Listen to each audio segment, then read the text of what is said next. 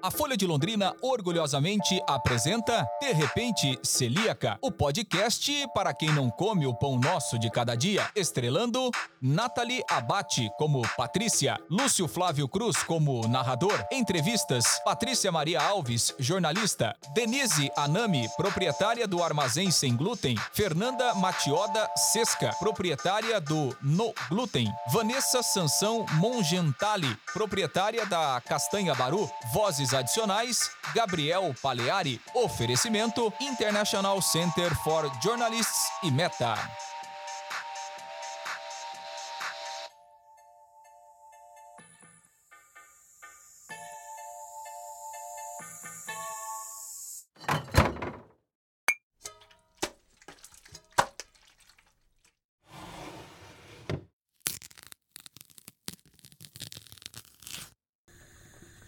No último episódio, Patrícia vai para o supermercado e começa uma busca para entender como funciona a seção de alimentos saudáveis. Com a ajuda de amigos e familiares, ela volta a se alimentar.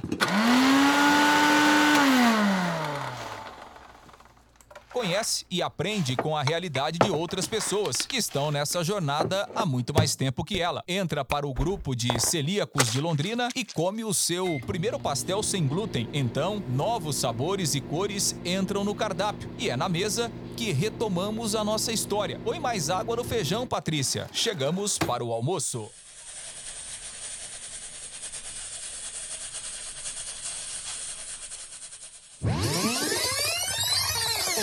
A partir deste momento, se você está acompanhando De repente celíaca, você já não está mais confundindo lactose com glúten. Mas ainda assim, vale lembrar que as falas dos profissionais que estão aqui nesse podcast são verdadeiras e foram gravadas a partir de entrevistas feitas pela equipe de jornalistas participantes dessa produção. Os fatos narrados fazem parte de acontecimentos da minha vida ao longo de 2022 e 2023. Então, bom apetite!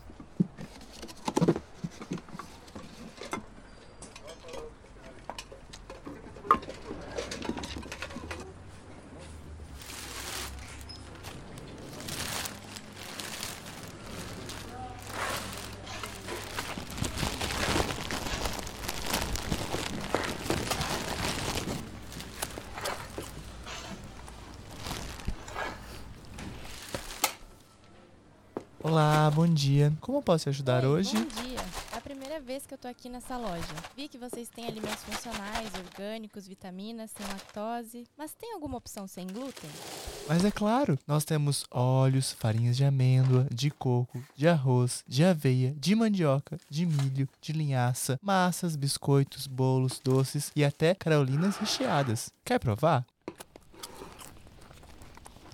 Olha o sorrisinho na cara corada da Patrícia. Essa variedade de opções que nós ouvimos é apenas um resumo do que a vendedora poderia estar listando nos dias de hoje. Há 30 anos, essa conversa seria impossível. Quando a Fred Sem Glúten e outras iniciativas na área dos alimentos seguros surgiram, negócios voltados para pessoas com a doença celíaca eram ficção. Mas em 2020, um estudo do Projeto Brasil Food Trends anunciou que o mercado de alimentação saudável no Brasil cresce uma média de 12,3% ao ano e a demanda por esses alimentos aumenta cada vez mais, assim como o número de diagnósticos de doença celíaca e outras intolerâncias. O que será que está acontecendo?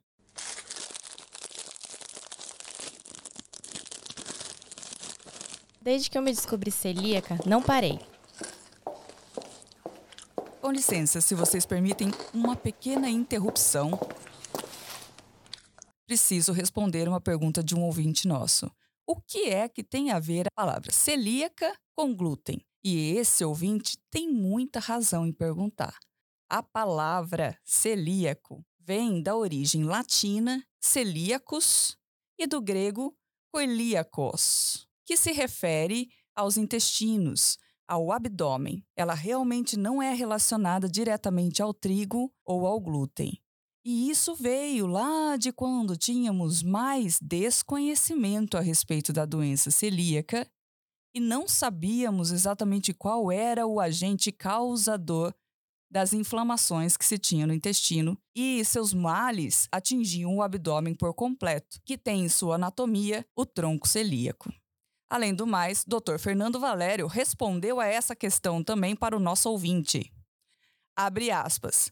Celíaco significa abdômen, ou seja, significaria doença do abdômen. No entanto, sabemos que 70 a 80% dos pacientes têm sintomas extraintestinais e, dessa forma, o nome não refletiria o que é realmente a doença. Fecha aspas. Se no decorrer da audição desta série você tiver alguma dúvida, envia para nós aqui na Folha de Londrina, que vamos consultar os nossos especialistas e responderemos com certeza a vocês. Um grande abraço e até mais. Podem continuar ouvindo agora, eu não vou mais interromper. Talvez. Quem sabe. Não parei. Fui atrás de todos os lugares na cidade capazes de oferecerem alimentos diversificados e sem glúten. Apesar de a minha nutricionista e a minha médica terem me dito que eu poderia muito bem comer arroz, feijão, batata, legumes, verduras e frutas, eu também queria comer pão, massa, bolo, pastel. E ao pesquisar estas lojas especializadas, eu observei que elas ainda são poucas em Londrina, assim como no interior do Brasil, que representa a maior parte dos espaços urbanos do país.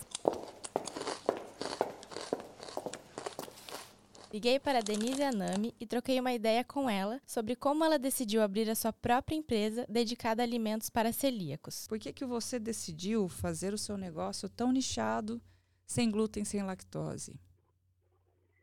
É, bom, naquela época eu estava né, buscando uma alternativa de trabalho e aí eu encontrei com a primeira dona desse empreendimento, que é uma parente distante minha, que ela estava se desligando de Londrina e ela iria passar para frente ou ela ia fechar e tudo mais. Foi aí que eu entrei muito sem, sem conhecer o que, que era, na verdade, esse sem glúten e o sem lactose. Na verdade, a gente entrou com uma ideia do, do, da linha natural, né? E aí, nesse, nessa busca, aí ela foi embora e eu fiquei com um negócio já iniciado. E aí que foi, eu fui me inteirando da necessidade do sem glúten do sem, da sem lactose, pelo, né, pro contato com aquilo que ela já tinha dentro daquele estabelecimento. Não sei se está me entendendo, está sendo muito difícil. Mas, daí na convivência com os clientes, eu fui entendendo melhor o que, que era essa, essa questão do, do sem glúten para celíaco. E foi aí onde eu achei que eu poderia né, desenvolver um trabalho. E aí eu já estou praticamente 10 anos. 10 anos? Começou mais ou menos em 2013? 2013. Final de 2013. Sempre no mesmo lugar? Onde que vocês ficam hoje? Hoje nós estamos na Avenida Madre Leônia Milito, 102. Perto da...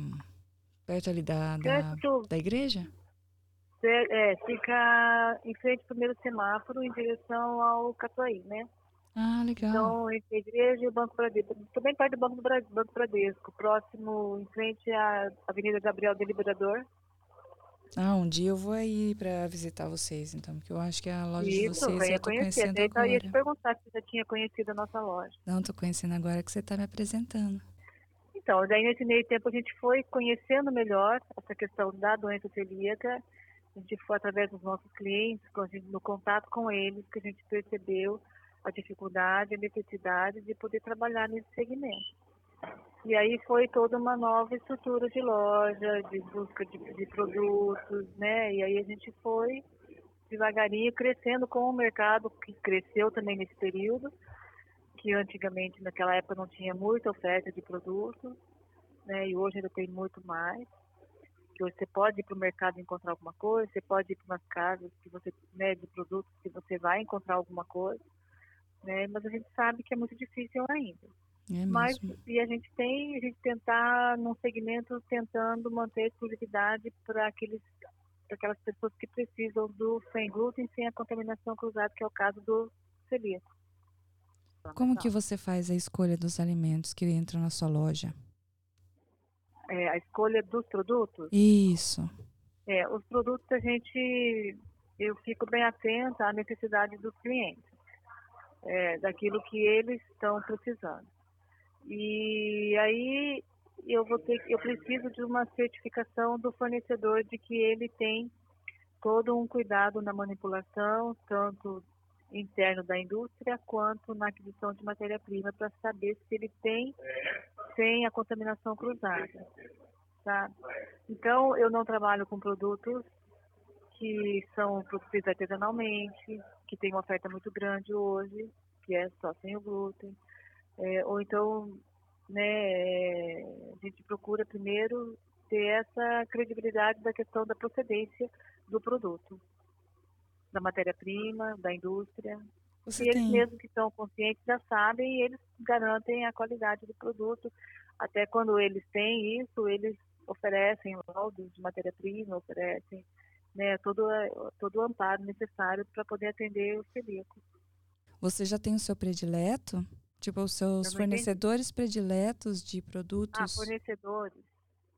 Não, eu tenho fornecedores fixos já que me acompanham há um tempo e que me fornecem produtos aptos para o celíaco.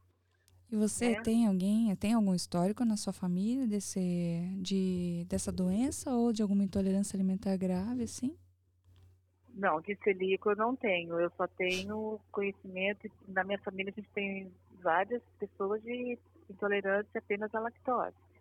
E a gente acompanha alguns, né, alguns que têm uma alergia por proteína do leite, mas aí depois, né, nada tão grave quanto a doença celíaca, porque a proteína do leite quando é de criança, ela ela ela consegue ser superada com a idade, a maioria, né?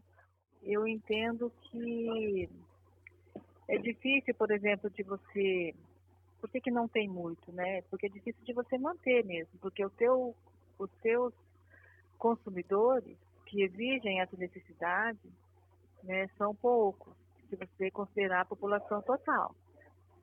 Mas é um trabalho que tem que ser muito bem direcionado para quem está precisando. Então, eu atendo muito celíaco e muitos, muitos que têm alergia à proteína de leite. E com dentro do meu mix de produtos, eu consigo atender pessoas que têm problema com soja ou alérgicos a leite. Né? A gente consegue ajudar nesse sentido em alguns produtos, mas não que eu tenha na minha família celíacos.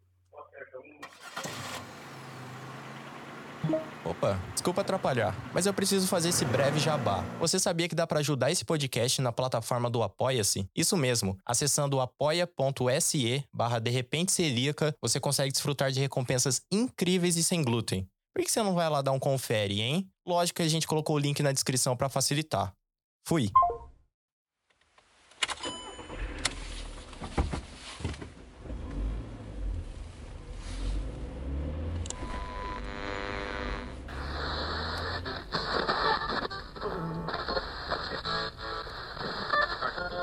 Então, primeira coisa, vamos explicar o que é o glúten.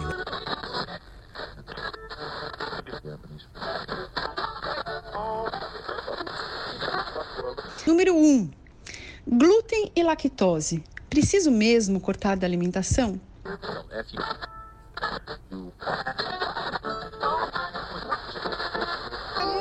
usa essa dieta sem glúten para emagrecer.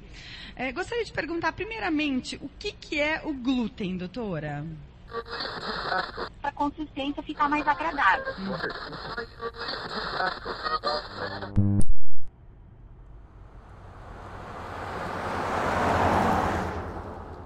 Paty, às vezes não fica zureta com tanta informação que você tem sobre o que você pode comer ou não? Com certeza, mas quem precisa fica ansioso. Não tem jeito. Ainda mais num país como o nosso, em que, mesmo com os avanços todos da tecnologia, o povo ainda é carente de acesso à informação de qualidade. Ah, é, é duro, Paty, mas assim, eu não sou celíaco, mas vamos supor que eu começasse também uma dieta sem glúten. É, mas aí, se todo mundo também fizer isso, não encobriria a gravidade do problema que você tem? O que, que você acha?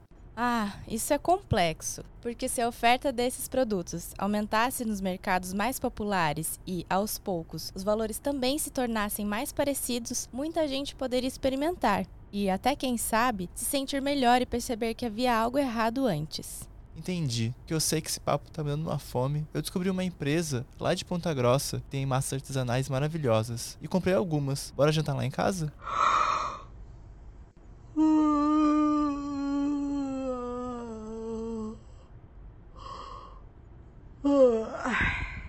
Nossa, eu queria muito, mas hoje tô tão cansada. Você me passa o contato para eu comprar depois? Claro, lógico, passo sim. Você vai adorar. E de encontros e trocas, Patrícia foi se aproximando de mais e mais empreendedores que apostam em soluções para pessoas com a doença celíaca. Fiquei ansioso para conhecer a história desse pequeno negócio de massas aí, hein? Conte pra gente, vai, Patrícia, porque chamar para jantar que é bom, hein? Ninguém me chama.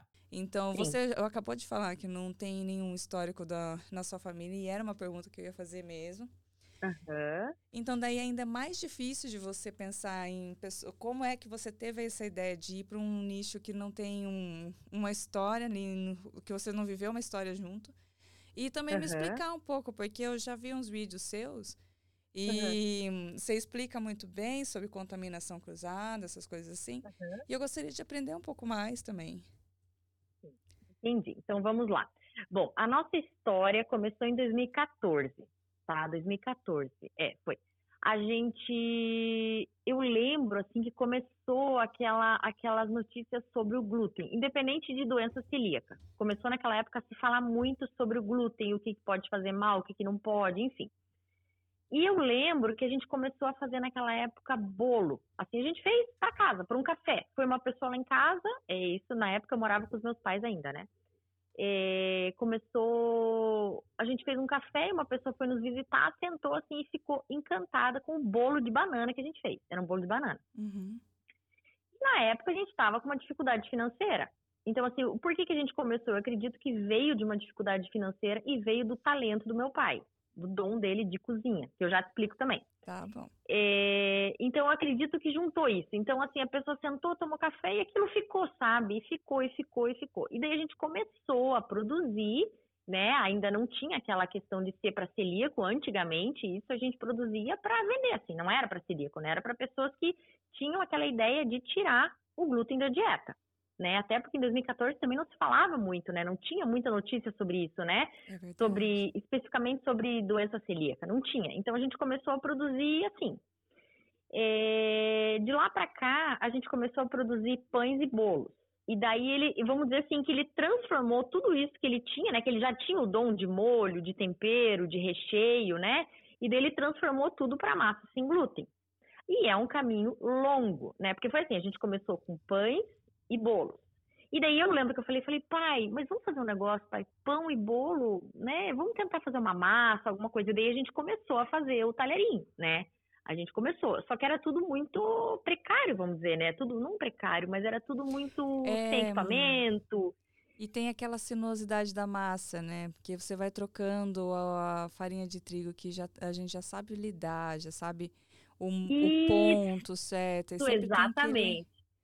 Exatamente. Fica muito e daí mais meu pai, art- artesanal, né? Foram- então, meu pai começou em 2014, foram agora 2000, é, foi para sete anos estudando e melhorando a massa. Aí o que aconteceu, Patrícia? A gente fazia, daí uma época a gente abriu muito nosso cardápio, era pães, bolos e massas. Uhum. Falei, pai, vamos fazer um negócio. Pão e bolo agora você encontra muito fácil, então vamos focar no que a gente não encontra, né? É. Porque a gente teve essa fase de aí, a gente investe, não investe, a gente meio que parou uma época, daí voltou e agora voltou com tudo, né? Já faz uns três anos que a gente realmente voltou com tudo. Então, é... porque daí eu não morava em Ponta Grossa, daí eu tava terminando o doutorado, a gente tinha outros projetos paralelos, sabe? Então a Sei. gente fazia ali, mas ah, enfim, ainda ficava naquele medo de empreender, sabe? Porque empreender não é fácil, Não né? é fácil. Aí a gente entrou de cabeça, né? Então a gente tem uma empresa mesmo, né, de, de massas. que mais? Agora- Aí. Ah. Pode, pode falar, pode falar. Aí vem o. Vocês têm uma empresa de massas, então aí vocês construíram um local que é seguro, que é baseado na, na contaminação cruzada, né?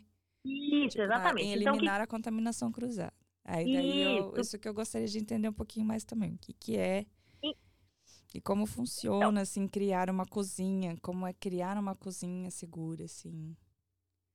Até Então, se você que que puder falar um pouco de custos, sabe? Não valores, custos, assim, tipo, como é muito mais custoso criar uma cozinha que seja segura para se trabalhar? Pode ser, é o que, possível que acontece? O fazer ideal é que uma, uma cozinha mista, assim, por exemplo, mas que é, um lado é seguro, o outro não? que... Ai, eu não... Eu não posso dizer, eu não confio. Tá. Porque farinha, farinha voa, farinha, entendeu? Entendi. A nossa, então, o que que acontece? A gente tem um espaço exclusivamente sem glúten, tá? Então a gente tem todos os procedimentos para evitar. Quais seriam esses procedimentos? Por exemplo, a gente trabalha com fornecedores, né? Fornecedores direto, a gente tem mais dos produtos que a gente mais usa, né? Que é farinha, mandioca, ovos, né? Então, todos esses produtos, né? As farinhas que a gente tem, a gente pega direto do fornecedor. O que que eu, Fernanda, faço, né? Uhum. Eu entro em contato com o fornecedor, eu pergunto se tem laudo, mas isso ainda não é suficiente. Eu quero entender o processo lá dentro. Então, eu tenho uma conversa com a pessoa lá da fábrica. Eu falo, me explica como que é tua planta, você produz alguma coisa? Não, é só. Então, aí eu faço uma, eu faço tipo uma entrevista para a pessoa, para o fornecedor. A análise, entendeu? Então funciona assim. Primeiro ponto é entrar em contato com o fornecedor e, se possível, pedir documentação. Primeiro Ótimo, ponto. Legal. O cuidado lá dentro da fábrica, né? Então, o que que acontece? A gente faz assim, as meninas, né? As meninas da produção, nós somos, tem cinco na produção, mas acho que estão uns 10 funcionários, né? Mas na produção, as meninas, elas eh, elas chegam na empresa, a gente tem todo um procedimento para seguir de higi- higienização das mãos, de troca de uniforme. né? Então, elas trocam uniforme e camiseta, né? Elas ficam com a calça, mas elas trocam, colocam um jaleco comprido e uma camiseta. Elas trabalham tudo no final do expediente, elas colocam para lavar e elas não levam para casa para lavar. Por quê? Se elas lavam na casa dela, que é o comum, né, se fazer, o funcionário leva para casa e lava o uniforme, mas ali a gente não permite isso porque na casa dela pode contaminar com trigo junto com as outras Ah, roupas. aham. Então a gente é responsável pela limpeza das roupas, pela lavagem das roupas também. Que entendeu? A legal. empresa é responsável. O que mais? É, então a gente a gente segue além das normas é, básicas de uma cozinha, a gente estabeleceu outras que é isso, né? Então não, a gente lava o uniforme. Isso a norma não diz que a gente deve lavar ou que eles devem levar embora para lavar. Normalmente eles levam para lavar, mas a gente optou por segurança. Por exemplo, a- o que é obrigatório é a lavagem de, de mãos. A gente estabeleceu lá na nossa fábrica que todo mundo vai lavar até o cotovelo, o antebraço. É, porque ah, não, vai, tá tomou teu certo, é café. isso. Eu, entendeu? Eu disse uma vez até no vídeo, eu falei, eu não posso proibir que as funcionárias consumam trigo na casa delas. Não posso fazer isso. É, não tem Elas vão tomar um condição. café da manhã, elas tomam café da manhã e saem correndo com o pão ali pendurado no, no cotovelo. Vai É. lavar? Você entendeu? Então, assim, a gente fica pensando em maneiras de evitar, né? Tá, então esses são alguns dos procedimentos que a gente, va- que a Pra gente fazer faz. a cozinha segura. É. Isso, para fazer a cozinha segura. E como que a gente monitora isso? Através da análise que a gente envia para a Tecpar. Então, a gente faz uma análise a cada três ou quatro meses. A gente seleciona um produto, né, que ele vai representar a nossa produção ali, que é, na verdade, a gente usa a mesma farinha para todos, né? Então, a gente seleciona um produto, manda para análise, né? E esse produto vai representar toda a nossa produção, todo o cuidado, né? no caso, com fornecedores, todo cuidado lá dentro da fábrica. Então, ela. E, e até hoje, todos os produtos foram isentos de glúten que a gente fez análise. Que Então, é basicamente isso: a gente controla e monitora pelas análises. O dom e a tradição da culinária italiana deram um sabor especial aos produtos da No Glúten. E este negócio familiar, como tantos outros, além dos objetivos empresariais, também oferece conforto, segurança e mais opções para quem já tem restrições alimentares sérias. Mas eu tô me sentindo um pouco confuso nessa história toda. Quer dizer, essas pequenas empresas atuam no mercado super disputado, mas não conseguem vender para as grandes redes de supermercados por causa de diversos obstáculos. Tem um padrão rígido de qualidade e ainda salvam vidas. E por que será que não tem selos certificando esse trabalho? Parece que quanto mais a Patrícia sabe das coisas, menos eu entendo. Será que eu tô entrando demais de cabeça nessa história? Com licença. Recebemos aqui uma pergunta que veio direto do nosso amigo narrador. Por que será que não tem selo certificando este trabalho? Parece que quanto mais a Patrícia sabe das coisas, menos ele entende. Será que ele está entrando de cabeça nessa história? Eu acredito que sim. Mas vamos lá. Amigo narrador, o que temos no Brasil hoje em termos de legislação para selos de alimentos nos rótulos de produtos livres de glúten é o projeto de lei 2484 de 2021. Este projeto está tramitando no Senado Federal e cria o selo Empresa Amiga das Pessoas com Doença Celíaca, tornando obrigatória a inclusão do símbolo grão cruzado nas embalagens dos alimentos livres de glúten. O símbolo deve ser de fácil identificação, impresso na parte frontal das embalagens ou dos rótulos dos produtos. As indústrias de alimentos e bebidas terão o prazo de um ano para tomar as medidas necessárias para o cumprimento da lei, no caso, se ela for aprovada. Desejamos que sim. Patrícia, você ouviu essa notícia? Eu não sabia que existia esse projeto de lei. Eu também não. A única coisa que eu sabia era que aqui no estado tem uma certificação para bares, restaurantes e lojas que vendem alimentos sem glúten e já tem 38 locais certificados. Foi a Ana, presidente da Associação dos Celíacos do Paraná, que me disse na entrevista que fiz com ela. Que legal! Olha o que eu achei aqui pesquisando na internet. Na Câmara de Vereadores de Curitiba há um projeto que cria o passaporte celíaco. A ideia é, é ter um documento que comprove a doença celíaca e libere que tenha doença para levar a própria comida a lugares que não oferecem opções sem glúten. É, aos poucos as coisas estão evoluindo. Tomara que estes projetos todos sejam aprovados e colocados em prática. Vamos encerrar por hoje aqui? Preciso sair correndo daqui para entrevistar a Vanessa Sansão, criadora da Castanha Baru. Ela é uma das empreendedoras que mais me chamaram a atenção quando começamos a fazer este podcast. Alexa, desliga o estúdio. Vanessa, conta para mim um pouquinho é, como que a doença celíaca apareceu na sua vida?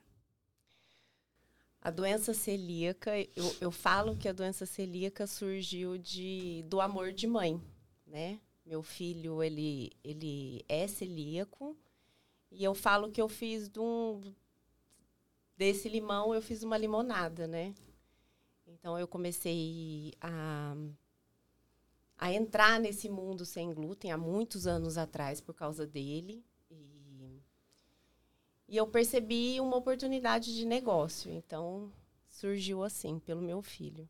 É, a castanha baru eu falo que surgiu de um cookies, assim, né? Porque ele, a gente teve que mudar tudo, na, a questão de lanche na escola, né? De tudo, a gente teve que afastar ele dos amigos uma época, porque ele era muito pequenininho, ele não, ah, ele não conseguia entender direito até ele se habituar, né? E ele queria muito comer um cookies. E na época a gente teve que fazer várias mudanças, né? Então a gente teve que trocar os instrumentos de casa, teve que se adaptar. E para comprar é, é, insumos também era muito difícil. Era, o preço era. Se hoje é caro, na época era muito mais caro. E tinha algumas coisas que eram prontas, assim. E aí ele queria comer bolachinha, cookies, e eu fui atrás da bolacha, né? Comprei. E aí ele jogou fora e falou: Não, mãe, não é isso. E aí eu peguei e falei: Ah, vou tentar, né? E aí eu fiz o cookies, que hoje é uma, um dos, dos produtos que a gente mais vende lá, né? E como que foi essa expansão toda? Começou na sua cozinha, começou então, com um cookie? Então, eu comecei com cookies, começou na minha cozinha da minha casa. Então, eu fazia para o meu filho. Aí eu comecei. E, e, assim, tudo surgia. Ah, eu quero um bolo de chocolate. Aí eu tinha que fazer o bolo de chocolate, né? eu quero um bolo de laranja, né? E aí eu tinha que fazer o bolo de laranja, né? Então começou na minha casa e aí eu, meus amigos, a gente tem muitos amigos, começou a falar, ah, já que você tá fazendo, tá tão gostoso, vende, né? E aí eu falei, ah. E aí começou, cresceu, a minha casa ficou pequena. Aí eu passei para um, um lugarzinho, eu falei, só queria sair da minha casa, porque na minha casa eu já não podia mais receber ninguém, né? Porque tava toda adaptada para isso, né? E aí eu fui para um lugar pequeno, esse lugar ficou pequeno, aí eu passei para um maior. E aí a gente fez uma cozinha industrial e aí agora a gente veio para cá, tá com o projeto de ir para outras cidades, né? Então Londrina é a segunda cidade? É a segunda cidade, é. Já é uma cidade que é, é já uma conquista grande, Sim, né? é uma conquista muito grande. E, e, ainda mais assim, que, que é o que você disse no, no início. É, as pessoas têm muito preconceito. Então, assim, geralmente a mulher tem mais a cabeça aberta. Então, a mulher chega, porque também as pessoas que, que, que é, é, buscam a castanha baru são as pessoas que têm a doença celíaca, mas também tem pessoas que não querem mais o trigo, né? Que o trigo que os nossos ancestrais comiam, o trigo ancestral, não é como o trigo de hoje, né? O trigo de hoje, ele é faz outro. uma devastação no nosso corpo, né? Então, as pessoas... E os homens e algumas mulheres também têm muita resistência, sabe? Falar, ah, se não tem glúten, não tem açúcar, não tem isso, então não presta, né? Não quero. E, e aí as pessoas comem e acham bom, mas tem muita, muito preconceito, assim, sabe, ainda. Assim, como que tá sua filha agora? Como tá sua família? Vocês já estão adaptados? Não, a gente já tá... A gente já... Eu, eu, é o que eu sempre falo para as pessoas que estão começando agora. Tudo que é saudável não tem glúten. Comida não tem glúten. A gente que coloca, né? Então, arroz, feijão, carne, salada, não tem glúten. Então, assim, a pessoa fala assim: meu Deus, é o fim do mundo. Não, não é o fim do mundo. Porque o que a gente precisa comer não tem glúten, né?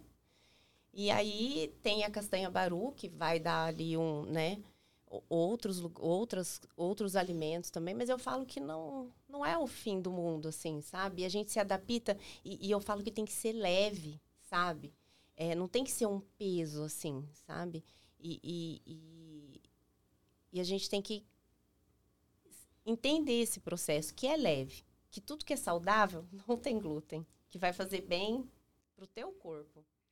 Como se não bastasse todas as dificuldades enfrentadas por estes pequenos comércios criados para colaborar com a vida de celíacos, ainda tem o preconceito. É, o preconceito contra quem não pode comer, o preconceito contra quem quer oferecer opções a estas pessoas. Aí fica muito difícil mesmo, né? Eu posso consumir bebida e comida com glúten, mas já comecei a simpatizar com a causa, porque não consigo entender toda essa rejeição. E a origem disso tudo? Será que está na indústria, que nos entrega tudo pronto e de mão beijada?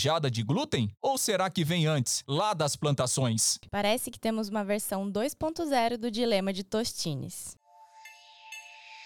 Se você chegou até aqui, não me custa nada lembrar que todas as descrições de dados, entrevistas com profissionais e informações sobre a doença celíaca são factuais e correspondem com a realidade. A narrativa foi baseada em fatos que aconteceram na minha vida nos anos de 2022 e 2023. O roteiro adaptado é de Teixeira Quintiliano, a produção Marlon Pimentel, design de som Fábio Augusto, Gabriela Bessa e Vinícius Teixeira. O apoio técnico foi de Ana Luísa Barreto e Pamela Destácio.